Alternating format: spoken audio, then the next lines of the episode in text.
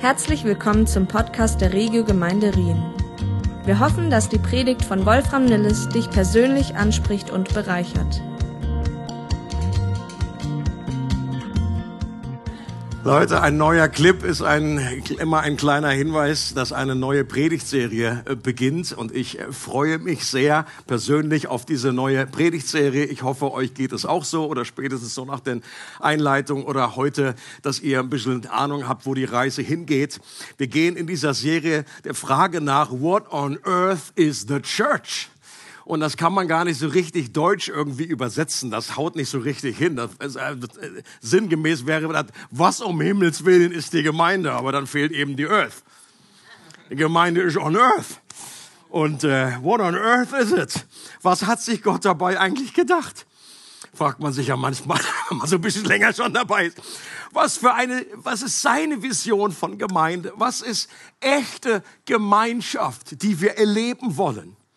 Und auch am Anfang des Jahres habe ich über diesen äh, Jahresvers äh, äh, gesprochen, dass wir alles, was wir tun, dass das in Liebe geschehen soll. Und das ist ja auch so, und das kann man so schnell irgendwie als so ein Klassiker, irgendwie so ein typisch christliche Floskel irgendwie. Aber mich bewegt das in letzter Zeit mehr und mehr. Wie kann die göttliche Liebe in unserem Miteinander auch nach außen hin so sichtbar werden, dass andere daran tatsächlich erkennen, dass Gott real ist und er die Liebe in Person ist. Und wenn Jesus gesagt hat, daran werden alle erkennen, dass ihr meine Nachfolger seid, dass ihr meine Jünger seid, wenn ihr Liebe habt untereinander. Wie sieht das aus? Wie sieht das praktisch aus? Und wir werden uns verschiedene Bilder für Gemeinde näher anschauen. Einige sind bekannt, ähm, eine sind weniger bekannt, einige habt ihr eben auch schon angedeutet gesehen dort in dem Clip. Ähm, eben so der, der, der Leib oder auch die Familie, aber eben auch die, die The Dancing Queens da, das war Gemeinde, kann man auch als Tanzkurs, äh, als Tanzschule sehen. Oder der Garten, finde ich auch ein wunderschönes Bild. Also das sind verschiedene Dinge, die einfach äh, kommen werden im Verlauf dieser Serie. Ähm, und es geht darum, dass wir dadurch Gottes Herz und seine Leidenschaft für seine weltweite Gemeinde und für den lokalen, für die lokalen Ausprägungen ganz neu erkennen. In unserem Fall die Regio-Gemeinde. Wie sieht Gott? Gott ist madly in love with his church. Und Leute, das soll uns ganz neu anstecken, entzünden und begeistern. Dieses biblische Prinzip, diese Wahrheit, wir lieben, weil er uns zuerst geliebt hat. Das bedeutet, das lässt sich nicht nur anwenden auf unsere Liebe zu Gott, natürlich da auch. Wir lieben Gott, weil er uns zuerst geliebt hat. Aber wenn wir mehr und mehr erkennen, wie Gott seine Volk sieht, seine Gemeinde liebt, dann werden wir einen komplett anderen Blick auf unser Miteinander bekommen. Das macht einen riesen Unterschied, wie wir am Sonntagmorgen hier aufschlagen. Wie wir einander sehen. Das ist jemand, der zu meiner Familie gehört. Den Gott mit erlöst hat und berufen hat. Und in dieser Serie geht es auch um die vielen Einanderstellen. Das Neue Testament ist voll von Einanderstellen, die letztlich Ausdrucksformen dieser Liebe sind und die sie diese Liebe ganz praktisch werden lassen. Einander dienen, einander vergeben, einander höher achten, einander ermutigen. Und mit dem Ausleben der Einanderstellen entsteht ein echtes göttliches Miteinander. Und deswegen ist der Titel der Serie mit einem Doppelpunkt geschrieben. Mit den Einanderstellen entsteht das Miteinander. Do you get it? It's amazing. Leute, eine Woche lang gegrübelt. Nein, die Sachen kommen meistens einfach irgendwie zwischendurch auf der Toilette, wenn ich ganz ehrlich bin wie der FaceTime-Call gestern Abend. Too much detail. Paulus, der Apostel, war einer, wohl einer der Menschen, die eine der tiefsten Offenbarungen von dem erhalten haben, was Gemeinde in Gottes Augen ist. Und er schwärmt davon, der kriegt sich gar nicht mehr ein. Der hat da eine neue Offenbarung bekommen und die will er jedem einfach äh, äh mitteilen. Er hat das nicht von anderen Menschen gelernt, sagt er selber. Er hat das auch nicht durch schlaue Bücher gelernt, denn die gab es damals noch nicht, die hat er dann selber geschrieben, sondern er hat es von Jesus selbst gelernt. Einmal wurde er in den dritten Himmel entrückt und hat dort so außerordentliche Dinge gesehen und gehört, die er kaum in menschliche Worte packen konnte. Und er, man merkt, wie er darum gerungen hat, gesagt, ich möchte euch diese Farbe gerne erklären, aber diese Farbe gibt es nicht auf der Erde. Ich möchte euch diesen Sound gerne erklären. Ich möchte euch das Wunder von Church gerne einfach schmackhaft machen. Das ist nicht dieselbe Ebene wie einfach ein besserer Tennisverein sondern it's the church. Das ist, was Gott sich ausgedacht hat. Seine Leidenschaft, der Höhepunkt seines Planes. Und in Epheser 3 drückt Paulus das so aus. Es ist mein Auftrag, allen Menschen die Augen dafür zu öffnen, wie der Plan verwirklicht wird, den Gott, der Schöpfer des Universums, vor aller Zeit gefasst hatte. Bisher war dieser Plan ein in Gott selbst verborgenes Geheimnis. Doch jetzt sollen die Mächte und Gewalten in der unsichtbaren Welt durch die Gemeinde die vielfarbige Weisheit Gottes erkennen. Leute, das ist einfach so, ich glaube, und Paulus man kann das nur erahnen, was da in seinem Herzen abgegangen ist. Und Paulus spricht von einem Geheimnis. Griechisch das Wort ist Mysterion. Es ist ein Mysterium, das im ganzen Alten Testament verborgen war. Und, und worin dieses Geheimnis besteht, das verrät Paulus einige Verse vorher. Da heißt es in Epheser, Vers 3, äh, Kapitel 3, Vers 6, die Nationen, das sind übrigens du und ich, alle, die nicht zum damaligen Volk Israel gehören. Die Nationen sollen nämlich miterben und mit Einverleibte, das heißt zu einem Leib gehörig, und, und Mitteilhaber der Verheißung in Christus Jesus durch das Evangelium sein. Leute, und wir können uns heute aus unserer heutigen Sicht, weil wir das schon öfter mal gehört haben, so, oh, righty, jetzt haben wir irgendwie verstanden, ja, kamen erst die Juden, dann kamen noch die Heiden dazu. Aber dass ich diese, diese Offenbarungsgranate, wir können uns nicht vorstellen, was das damals bedeutet hat. Dieses Geheimnis, dass Leute das verstehen. Und hier redet Paulus ja auch von einem völlig überraschenden Miteinander, dass Menschen, die eben nicht zum damaligen erwählten Volk der Juden gehörten, jetzt in Christus im neuen Bund miterben, mit einverleibt und mit, äh, nochmal miterben, hier, ja, äh, und Mitteilhaber, genau, der Verheißung werden können. Und Paulus meint damit nicht, dass Menschen aus den Nationen auch den Gott der Juden anbeten können. Das war im, im Alten Bund kein Geheimnis. Okay? Das, das wusste man. Da gab es genug Bibelstellen, die genau das voraussagten. Die damalige Vorstellung war einfach, dass sie dann auch Juden werden. Also es gab diese, es gibt genügend Verheißungen, Jesaja, also alle Nationen, alle, alle Welt wird den Gott anbeten und die kommen herzu und die kommen nach Jerusalem und so weiter. Das war, das war, war kein Geheimnis.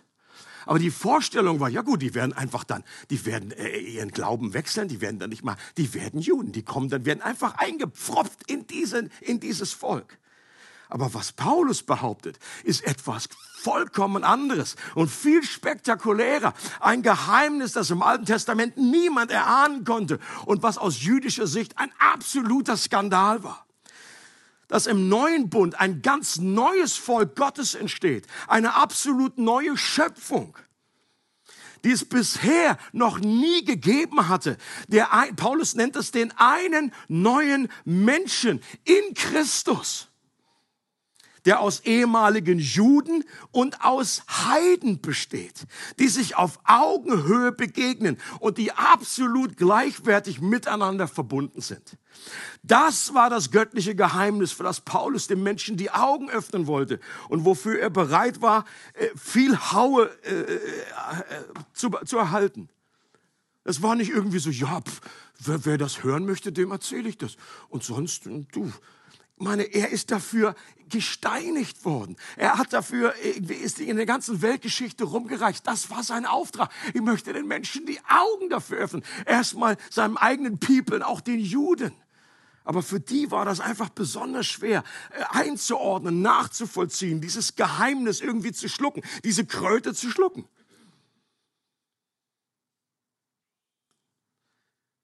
Aus Sicht der Juden, nur mal zur Erinnerung, waren die Heiden dazu erschaffen, um das Feuer der Hölle am Brennen zu halten. Das ist eine der Aussagen, die damals, eine der Überzeugungen. Es war einem Juden nicht gestattet, einer heidnischen Frau bei der Geburt zu helfen. Bei einer Hochzeit zwischen einem Juden und einem Heiden wurde eine Beerdigung durchgeführt, weil es dem Tod des Sohnes oder der Tochter gleichkam. Ja, ein Jude durfte nicht in das Haus eines Heiden. Und das kennen wir ja dann aus der äh, Apostelgeschichte spätestens, dass selbst ein Petrus, der nun so viel schon erlebt hatte von Jesus, wo er gesagt hatte, von der, gesprochen hatte von der Feindesliebe, wo Jesus schon einfach davon erzählt hat, ja, und es wird sich ausweiten und es geht einfach weiter darüber hinaus, geht hin in alle Welt, in alle Welt. Und für Petrus bedeutet das nur einfach bis, bis zur Grenze. Alle Welt war für ihn ja bis zu den Juden halt. Und dann plötzlich sollte er zu einem Heiden ins Haus gehen. Und es brauchte massive, übernatürliche Unterstützung, dass der überhaupt seinen Hintern bewegt. Eine Vision von oben. Was ist, ist Petrus. Er sagt, niemals werde ich essen. Niemals. Und Gott sagt, was ich, was ich rein erkläre, das erkläre du nicht für unrein. Und dann endlich hat er sich in Gang gesetzt. Und wir können heute kaum mehr nachvollziehen, wie tief verwurzelt die Ablehnung Heiden gegenüber war. Zwei Gedanken an der Stelle, die wir aus diesem göttlichen Geheimnis für uns heute, auf uns heute anwenden können.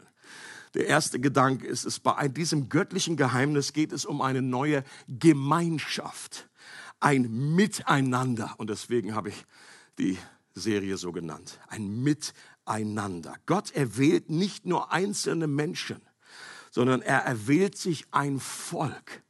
Leute, und diese Erinnerung, die brauchen wir heute unbedingt in einer Zeit, wo das Individualistische so ausgeprägt ist.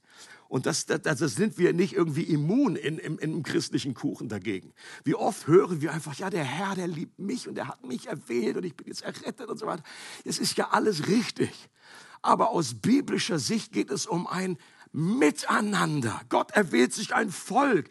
Jesus stirbt nicht nur für einzelne Menschen, sondern er lässt sein Leben für die Schafe. Plural. Alle Bilder, die für die Gemeinde verwendet werden, betonen diesen Gemeinschaftsaspekt. Der Leib, das ist ein Leib, der aber aus unterschiedlichen Gliedern besteht. Oder der Tempel ist ein Tempel, aber er hat viele lebendige Steine und das macht diesen Tempel so interessant. Das stelle ich mir immer so vor. Kann das Sammy vielleicht auch mal irgendwann animieren, irgendwie so ein Tempel und da sind so Steine, die sich einfach bewegen. Es hat so was von Harry Potter. Oder die Braut, die aus vielen Menschen besteht. Es ist nur eine Braut. Es sind jetzt nicht Millionen von Bräuten, sondern Jesus hat eine Braut und du gehörst dazu. Es ist schön, es ist ja nicht falsch, wenn du selber sagst, oh, ich gehöre, ich bin, ich bin die Braut von Jesus. Ja. Aber ist auch nicht ganz richtig. Ja, du gehörst zur Braut, aber die Braut ist the whole thing. Und das berühmteste Gebet, das Jesus seinen Jünger gelehrt hat, das startet mit, ich erinnere uns gerne nochmal dran, unser Vater im Himmel und nicht mein Vater im Himmel. Paul Tournier hat gesagt, es gibt zwei Dinge, die wir nicht alleine tun können. Das eine ist heiraten und das zweite ist Christ sein. Es ist ein absolutes Unding, dass wir uns irgendwie einfach nur so alleine irgendwie berufen wissen und dann, äh, sondern Christsein hat immer mit Gemeinschaft zu tun. John Stott hat das sehr gut ausgedrückt. Eines unserer größten evangelikalen blinden Flecken ist es, die zentrale Bedeutung der Gemeinde zu übersehen. Wir neigen dazu, individuelle Erlösung zu verkündigen, ohne zu der errettenden Gemeinschaft weiterzugehen. Wir betonen, dass Christus für uns starb, um uns von aller Schuld zu erlösen und nicht damit er sich ein Volk für sich selbst reinigte. Love you, John. er ist schon oben. Der zweite Gedanke ist, dass Gott in dieser neuen Gemeinschaft Menschen miteinander vereint hat. die unterschiedlicher nicht sein konnten und die sich auf menschlicher Ebene nicht ausstehen konnten. Das war nicht nur so ein bisschen irgendwie, oh, du bist mir nicht ganz so sympathisch, sondern das war richtig unsympathisch. Da war Zero Chemistry oder minus 50. Dafür aber viel Hass und Ablehnung. Juden und Heiden, das war die, die, die zusammenzubringen, das war die Quadratur des Kreises. Das war wie Feuer und Eis. Das war mit Wasser, mit Öl vermischen. Und das war mit voller Absicht. Das war Gottes Plan. Da hat Gott nicht gesagt, oh hoppala, da ist mal der schief gelaufen. Jetzt habe ich die und die zusammengebracht. Meine Güte, jetzt müssen wir was ausdenken. Das war Gottes Idee, sein Geheimnis, sein Plan von Ewigkeit. Und er wollte dadurch sichtbar machen, dass etwas, das menschlich unmöglich ist, durch Gott, durch seine Liebe und Versöhnung möglich wird. Oder können wir uns vorstellen, was das für eine Sprengkraft damals gehabt hat? Äh, in, in, in dem damaligen, im Juden und Heiden, wenn die einfach zusammengehockt haben, dann in einer kleinen Gruppe. Was, was das für eine, für eine Außenwahrnehmung äh, gewesen ist. Leute, eine homogene Gruppe, dass die unter sich Gemeinschaft hat, das ist doch nichts Besonderes. Das juckt doch überhaupt niemand. Das kommt überhaupt nie auf die Zeitung. Also, das gibt es sogar bei den Hells Angels, der Hardcore-Motorradgruppe. Also, ich hatte auch mal überlegt, ob ich beitrete, aber sagt, komm. Dann wieder geguckt, was ich beruflich mache, und dann habe ich es gelassen. Auch die Hells Angels, die haben untereinander ein echt gutes Level von Gemeinschaft, Respekt und Wertschätzung. Da ist, da ist keine Gemeinschaft bei denen. Wenn aber die Hells Angels mit den verfeindeten Bandidos eine gemeinsame Fahrt durch den Schwarzwald machen, dann erregt das Aufmerksamkeit. Dann schaut man hin. Dann denkt man, okay, irgendwas ist different hier. Und dass in den ersten Gemeinden ehemalige Juden mit Heiden gemeinsam Gott, oder auch ehemalige Heiden in dem Fall, gemeinsam Gott anbeteten, gemeinsam an einem Tisch aßen, das war ein ähnlich skandalöses Level.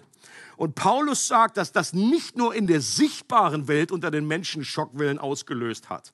Das geht noch ein anderes, es gibt noch ein anderes Level, was noch viel größer ist als das, was auf irdischem, äh, bei Menschen sichtbar ist. Es gibt auch noch die unsichtbare Welt. Und Paulus behauptet nämlich, dass durch dieses Geheimnis der Gemeinde Gottes, Gottes mannigfaltige oder hier, man könnte auch übersetzen, vielfarbige Weisheit in der unsichtbaren Welt sichtbar wird. Mit Mächten und Gewalten sind wahrscheinlich Engel gemeint. Und Petrus in einer Stelle im ersten Kapitel beschreibt, dass die voller, das Engel voller Interesse und Neugier die Entfaltung von Gottes Plan verfolgen. Und dann geht mein Comic Brain gleich wieder irgendwie los und ich überlege mir, okay, wie, die einfach, die stehen einfach wie auf, auf, auf, äh, auf Zehenspitzen und die möchten einfach gerne wissen, die schauen einfach zu. Das ist so diese, diese Wolke einfach der unsichtbaren Welt, ähm, die, die, diese Mächte und Gewalten und die möchten einfach hineinschauen und die wissen selber nicht genau, wie sich das alles entwickelt. Und bis zu diesem Zeitpunkt hatten ja die Engel schon einiges gesehen. Sie haben Gottes Weisheit in der Schöpfung gesehen. Magnificent. Dass ganze Galaxien entstanden sind, hin, äh, einfach geboren wurden. Und durch die gesamte Geschichte haben sie erlebt, wie Königreiche entstanden und wieder verschwanden. Wie die Ägypter irgendwie zur Macht kamen, wie dann Gott einen Josef berufen hat, ihn zur rechten Hand des Pharaos gemacht hat, um das ganze Volk zu retten. Amazing, die, die Weisheit Gottes, die hier offenbart wurde. Oder später einfach bei Esther im Persischen Reich, wie dann äh, Esther Königin wurde. Gottes unglaublicher Plan und seine Weisheit. Und dadurch wurde das ganze Volk der Juden gerettet. Aber was die Engel jetzt mit dem Kommen von Jesus erlebten, das war der Höhepunkt und die Krönung von Gottes Weisheit. Ich kann mir vorstellen, wie sie mitten in ihrem Lieblingslied Holy, Holy, das ist ja das, was die Engel da singen, das lesen wir in Jesaja. Die singen Holy, Holy. Und dann haben sie vielleicht kurz unterbrochen und haben das irgendwie gesehen und gesagt, Holy, what? Was, was geht hier ab? Was ist, was, was macht Gott hier? Und Ich verstehe es nicht ganz, aber das habe ich nicht kommen sehen. Das war überraschend, aber I like it. It's amazing grace. Was für eine, und dann haben sie weiter gesungen, haben wieder, dann war wieder die Folie da. Holy, holy, holy. Und er hat einen neues, eine neue, neue, neuen Impetus einfach, warum sie Gott anbeten, wegen seiner überwältigenden Weisheit. Und ich glaube, dass es Gottes Plan war, dass die neue Gemeinschaft, das Volk des neuen Bundes mit diesen extremen Gegensätzen begonnen hat, damit die Gemeinde in allen Jahrhunderten nie sagen kann, Gott, wir sind einfach zu unterschiedlich. Wir sind nicht kompatibel. Wir passen irgendwie nicht zusammen. In unserem Fall würden wir sagen, Gott, bei uns sind Deutsche und Schweizer in einer Gemeinde. Überleg mal. Kann das gut gehen? Gut, wir sind ja schon ein paar Jahre unterwegs. Bisher ist keiner zu Schaden gekommen. Direkt. Ich glaube, die Engel würden uns zurufen, das kriegt ihr hin. Das passt schon wenn Gott in der ersten Gemeinde Juden und Heiden und denen zugemutet hat, dann äh, schafft ihr das auch. Das ist um einiges äh, niedriger anzusetzen. Aber eben, es, es bleibt und ich liebe das auch in dieser Gemeinde, einfach diese, diese an der Grenze, dieses Regio, was ja ausgedrückt wird, dass einfach Nationen da zusammenkommen. Wir haben ja auch nicht nur deutsche Schweizer, also auch noch ein paar Österreicher dabei. Italiener, Engländer, äh, aus äh, Nicaragua. Also ich kann jetzt nicht alles aufzählen, aber wir haben doch einige Nationen. Und man könnte sich ja fragen, meine Güte, ist das gut? Sollte man nicht einfach ein bisschen homogener das Ganze gestalten, einfach sich trennen? Nur Schweizer zusammen, nur Deutsche, nur Engländer, machen wir einfach so spezielle kleine Connect-Gruppen. Leute, das, das wäre die dümmste, die dümmste Variante, die man fahren kann. Dann hat man überhaupt nicht verstanden, was Gottes Plan ist es ist gerade ein, ein Ausdruck von Gottes Weisheit, wenn wir diese Andersartigkeiten zusammen unter einen Hut bekommen und dadurch Gottes Weisheit sichtbar wird. Nicht nur anderen Menschen, sondern auch himmlischen Mächten und Gewalten, Engel, Heeren. Ähm, das gilt eben auch für Basler und Züricher.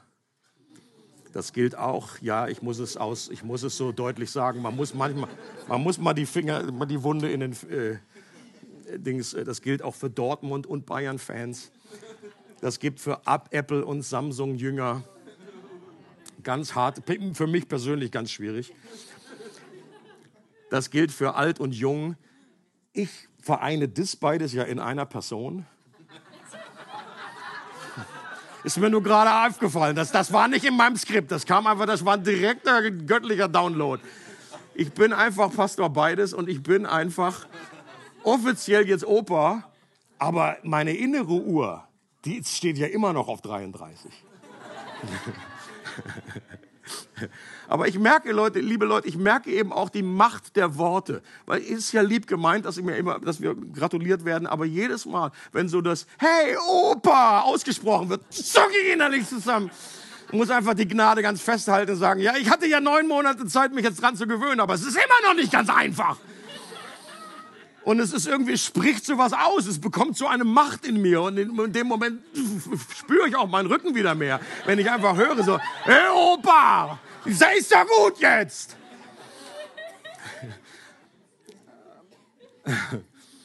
Aber wir sind dankbar.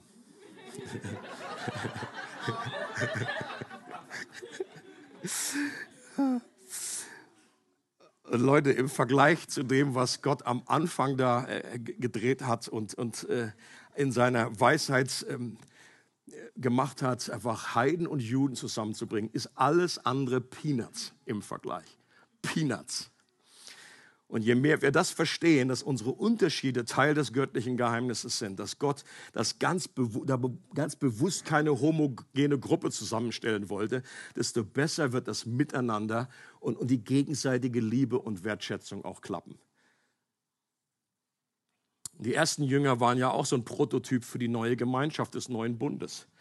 Die waren auch nicht so ganz so homogen. Jeder, wer, wer die Chosen-Serie verfolgt hat, da, wird das, da kommt das sehr, sehr gut raus warum äh, Jesus hätte einfach zwölf Fischer.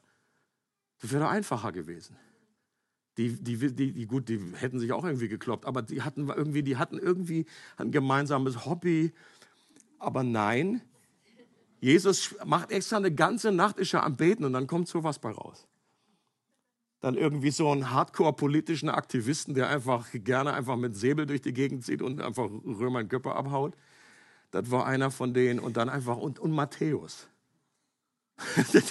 der Sympathieträger. Ich meine, so, so, so einen Typen dann irgendwie in den, ins Core-Team reinzunehmen, die ist doch nicht ganz dicht. Und dann noch ein Judas, von dem er irgendwie auch schon vorher irgendwie wusste, wo die Reise hingeht. Und den hat er auch noch zum Kassierer gemacht und wusste, dass der immer ein bisschen dann sich auch gerne mal zwischendurch bedient. Also soll nur heißen, willkommen in der Gemeinde.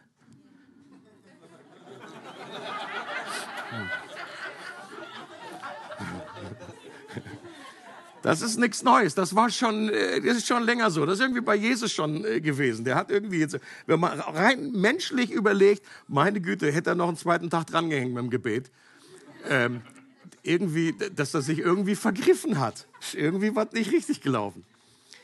Und eben, Leute, dieses göttliche Mysterium, dieses Geheimnis, das klingt ja so wunderschön wenn man dann auch mal verstanden hat, das ist, das ist gut, das ist ein toller göttlicher Plan, yes, we believe it. Was für eine Vision, was für ein Ziel, wenn sich Menschen, die sich sonst nur auf den Keks gehen, dass sie in Liebe miteinander verbunden sind und sich in den Armen liegen und sich höher achten als, als den anderen, dass sich gegenseitig wertschätzen, wenn uns an der Stelle nicht immer wieder eine andere Realität einholen würde wo es dann doch nicht ganz so funktioniert, wo es auch manchmal nicht so viel braucht, bis jemand uns nochmal komisch schräg anguckt oder nicht begrüßt hat oder irgendwie einfach auch gar nichts gesagt hat. Aber du gehst mir einfach einen Keks.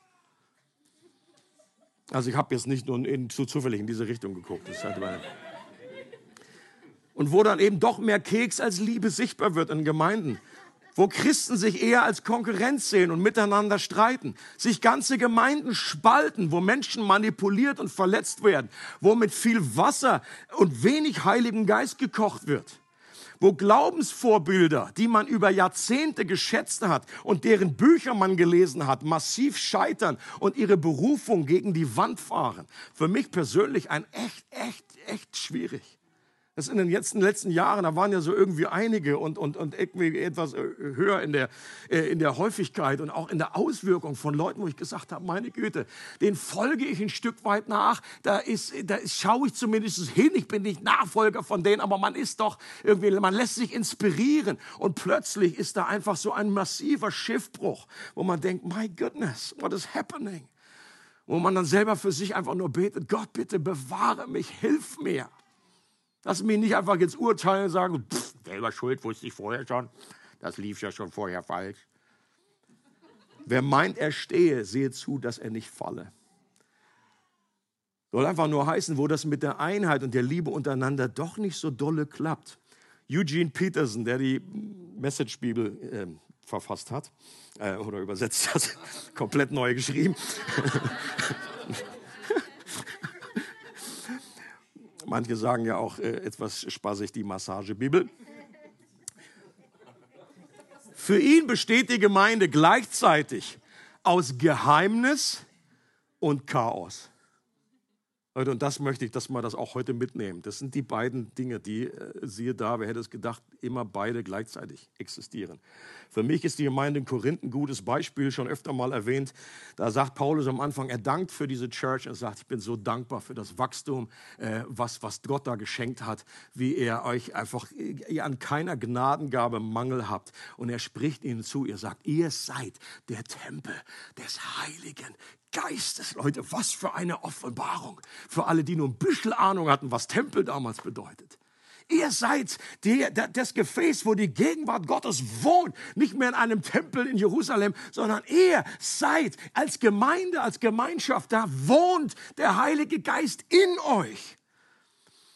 Aber wenn man den Rest des Briefes liest, dann merkt man ja schon ein bisschen, okay, das ist das Geheimnis, das ist Gott, was ausruft. Und dann gibt's ja noch ganz irgendwie so Kleinigkeiten, wo Paulus dann anführt, könnt ihr einfach mal jetzt aufhören, zu den Prostituierten zu gehen, wäre eine super Idee. Also jetzt, wo ihr wisst einfach, was ihr seid, oder könnt ihr mal aufhören, euch jetzt einfach irgendwie vor, vor Ungläubigen irgendwie noch Gerichtsprozesse da um die Ohren zu hauen. Oder wie wäre es, wenn ihr, äh, wenn ihr jetzt aufhört, mit euren Gaben zu, zu prahlen voreinander, wie so stolze Göckel, Gockel sagt, guck mal, was ich kann, bin viel besser, spreche in Engelszungen.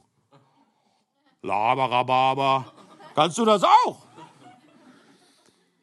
Oder, dass mir einfach äh, oder dass, dass, die, dass die, die, als, als Ausdruck der Einheit, dass dann einfach, weil die Sklaven länger arbeiten mussten und dann einfach zu spät kamen zu diesem Liebesmahl, ein, ein, Mahl der, der, der Einheit, dass die anderen einfach das nicht abwarten konnten, bis die alle da sind, als mal alle sich voll gesoffen haben und alles weggefressen haben. Und die Sklaven kommen, kann ich noch was essen? Nee, da unten ist noch was. Hab was übergelassen für dich, du Hund. Leute, und das ist eine Gemeinde, by the way, die Paulus gegründet hat. Willkommen in der Gemeinde. Glory, ein unglaubliches Geheimnis, Gottes Masterwork und absolutes Chaos. Wir sind einfach, wir sind messy. Wir sind einfach broken people. Das so viele englische Begriffe heute. Messy. Und mir ist vorhin eingefallen, deswegen brauchen wir einen Messias.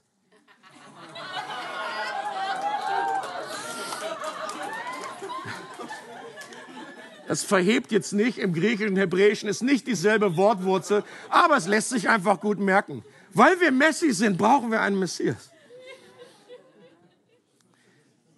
Und wie kann Gottes Weisheit und Vollkommenheit durch so eine zerbrochene, sündige Gemeinschaft von Menschen sichtbar werden? War das wirklich eine gute Idee, fragt man sich ja manchmal. War das wirklich weise Gott? Dass wir das nicht irgendwie, irgendwie anders machen können. Ich finde es ehrlich gesagt, manchmal ist es mühsam. Einfach dieses, diese beiden Dinge zusammen. Ich bin ja eben so dieser beides Fritze, aber hier diese, diese Dinge, das ist einfach so eine Spannung zu sehen und einfach da nicht aufzugeben, dieses, dieses, diese Sicht, diese Vision von Gott, seine Sicht über Menschen immer wieder zu haben und festzuhalten und zu sagen, Gott liebt diesen Messi. He is messy, I am messy. No, Messi. Lionel kommt auch bald noch in unsere Gemeinde, come on. Und wieder so eine Upside-Down-Geschichte. Und das ist, Leute, das Wunder der Gnade. Das Wunder, dass wir in Christus sind und sein vollkommenes Opfer uns in Gottes Augen vollkommen gemacht hat. Und was für uns persönlich gilt, dass wir einfach noch so oft fallen, dass wir nicht perfekt sind, alles andere als perfekt. Dass wir so oft einfach Gott nicht lieben, dass wir das erste Gebot nicht erfüllen können, keinen einzigen Tag. Und trotzdem, Gott ist madly in love with us. Und das ist, das gilt das eben auch für uns als, als Gemeinschaft, als Church. Und wenn wir das erkennen, Leute, es wird so einen Unterschied machen für unsere Sicht von Gemeinde dass Gott uns vergeben hat und uns immer wieder reinigt von jeder Ungerechtigkeit. Wir haben vorhin gesungen, das hat mir wirklich äh, etwas ausgelöst. God is for us. And he's not against us. God is for us, not against us. Dass seine Gnade und Kraft nicht trotz unserer Schwachheit, sondern gerade in unserer Schwachheit zur Vollendung kommt. Charles Colson war damals der Berater von Richard Nixon, dem damaligen Präsident. Bei der Watergate-Affäre ist er während der Watergate-Affäre, er war mitschuldig, hat sich selber auch äh, den, den Behörden gestellt, ist in, ins Gefängnis gegangen, hat dann äh, ein, ein ganzes Ministry gestartet, Prison äh, Fellowship, wo einfach das äh, Evangelium in die Gefängnisse reingebracht wird. Hat ein klasse Buch geschrieben über den Leib Christi, über die Gemeinde, heißt The Body. Und er sagt, die Kirche ist in dieser Zeit immer auch eine chaotische Sache. Sie ist ein, organischer Körper, der aus seltsamen und gebrochenen Menschen besteht. Schmutzige Sünder, die gereinigt werden müssen. Verschwitzte Soldaten, die für den geistlichen Kampf ausgerüstet werden müssen. Die Kirche ist kein Club für perfekte Menschen. Sie ist unvollkommen, manchmal unberechenbar. Ein Querschnitt durch das Leben und der Heilige Geist benutzt sie, um verlorene Schafe zum Vater heimzuholen. Leute, wir haben diesen Schatz in irdenen Gefäßen. in gewöhnlichen Gefäßen. Aber gerade das Gewöhnliche und die Risse, die Brüche unseres Lebens sind kein Hindernis, sondern machen diesen Schatz umso sichtbarer. Solange wir den Schatz Gott selber sichtbar machen wollen und uns nicht, nicht uns selbst. Wir wollen Menschen nicht davon überzeugen, wie toll wir sind, sondern wie toll er ist. Menschen sollen erkennen, dass Gott uns in unserer Unvollkommenheit liebt und dass Jesus als Arzt für die Kranken und nicht für die Gesunden gekommen ist. Und dass er Sünder ruft und nicht die, diejenigen, die sich für gerecht halten. Und zum Schluss nochmal möchte ich uns daran erinnern, dass Jesus diesen, diesen Satz gesagt hat. Ich werde meine Gemeinde bauen und die Pforten des Totenreichs werden sie nicht überwältigen. Leute, und da kann man eigentlich jeden, da könnten wir, vielleicht kommt es noch später in meiner Serie, jeden einzelnen Satz, jede, jedes Wort, meine ich, kann man speziell betonen. Er sagt, Jesus sagt, ich werde nicht, nicht, nicht Wolfi, nicht Kernteam, so. Jesus baut. Jesus baut. Ich werde mal, Jesus selbst baut die Gemeinde und deshalb kann und wird sein Plan nicht scheitern. Und keine Macht der Finsternis wird diesen Plan aufhalten. Es ist seine Gemeinde. Ich werde meine Gemeinde bauen. Wie schnell sind wir so? Ich bin meine, meine Gemeinde, meine Gemeinde. Manche Pastoren glauben das wirklich. Gut Nacht um halb acht. Es ist Jesu Gemeinde, die er über alles liebt und die er mit seinem kostbaren Blut erkauft hat. Leute, was für eine, was für eine Ehre, Wertschätzung, Hochachtung wir haben sollten. Dass wir aufpassen, wie wir reden übereinander, wie wir denken übereinander. Es ist Jesus Gemeinde. Er hat sie erlöst mit dem kostbarsten, was der hat, mit seinem Blut. Und die Tatsache, dass Jesus etwas baut, deutet auch darauf hin, dass das im Moment noch unfertig ist, unvollkommen. Eine Baustelle eben, die noch am Werden ist. Aber Gott hat eine klare Vision davon, wie das Ganze aussieht, wenn es fertig ist. Und die verschiedenen Bilder werden uns in dieser Serie näher, äh, werden wir uns näher anschauen, damit Gottes Vision zu unserer wird. Amen. Und wir werden jetzt gleich noch das Abendmahl gemeinsam feiern. Und auch das Abendmahl möchte ich einfach kurz uns in Erinnerung rufen, bringt diese beiden Ebenen von Geheimnis und von Chaos zum Ausdruck die liegen einfach parallel. Dass wir einerseits zu einem Leib gehören. Das ist eins der Bilder für das, für das Brot. Paulus spricht es so und er sagt, wisst ihr nicht, dass ihr zu einem Leib gehört? Er spricht die Gemeinde in Korinth an und sagt, wie all die verschiedenen Teile des Brotes eigentlich ein Leib äh, gehörten. Das ist ja wirklich so. Und so sind auch wir gehören zu diesem einen Leib dazu. Und das ist Gottes Vision von dieser Einheit, von diesem Geheimnis, was schon da ist. Gleichzeitig trinken wir aber den Wein oder den Saft in dem Fall in dem Bewusstsein, dass Jesus uns immer wieder von aller Ungerechtigkeit reinigen und unsere Füße waschen muss, solange wir in dieser Welt unterwegs sind und dass das Vollkommene erst noch kommt. Und deswegen ist auch Abendmahl immer wieder die Erinnerung daran, einer ständigen Umkehr. Und vielleicht hat Gott, der Heilige Geist, ja auch aufgezeigt, eine konkrete Situation, während ich gesprochen habe oder schon im Worship oder jetzt im Vorfeld zu dem Abendmahl. Und alle sind dazu eingeladen, die diese persönliche Beziehung zu Jesus haben, die wissen, sie sind Teil dieser neuen Familie Gottes dann bist du herzlich eingeladen, dich gleich um diese Tische, wir machen das bewusst so um die Tische, um irgendwie auch als Bild anzudeuten. Wir gehören zusammen. Gott lädt uns selber ein, zu Tisch zu kommen. Aber wenn der Heilige Geist dich da noch an etwas erinnert, dann darfst du gern in diesem Zusammenhang Gott um Vergebung beten für diese Situation, für eine Unversöhnlichkeit oder wo du negativ geredet hast über irgendjemanden oder auch Versöhnung aussprechen. Und dann möchte ich uns herzlich auch einladen, dass wir dann im Anschluss, wenn wir dann einfach für uns Brot und Wein genommen haben, und Christoph wird uns gleich darin anleiten, dass wir füreinander beten. Dass uns dass dieses göttliche Geheimnis der Gemeinde neu offenbart wird. Dass die Augen geöffnet werden, dass wir dieses Geheimnis neu erkennen, dass wir darüber begeistert sind und dass auch das Chaos, das wir erleben, dass uns das nicht so frustriert, dass es uns irgendwie abdriften lässt, sondern dass es uns auch tiefer noch zu Jesus führt und immer wieder seine Gnade in Anspruch zu nehmen. Dass wir unsere Unterschiedlichkeiten feiern und wertschätzen und nicht negativ betrachten. Und dann können wir füreinander beten und segnen und sagen, danke Herr.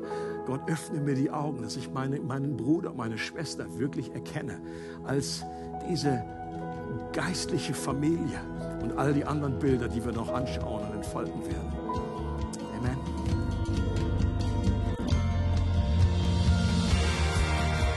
Es freut uns, dass du heute zugehört hast. Für weitere Predigten, Informationen und Events besuche unsere Gemeindewebseite www.regiogemeinde.ch.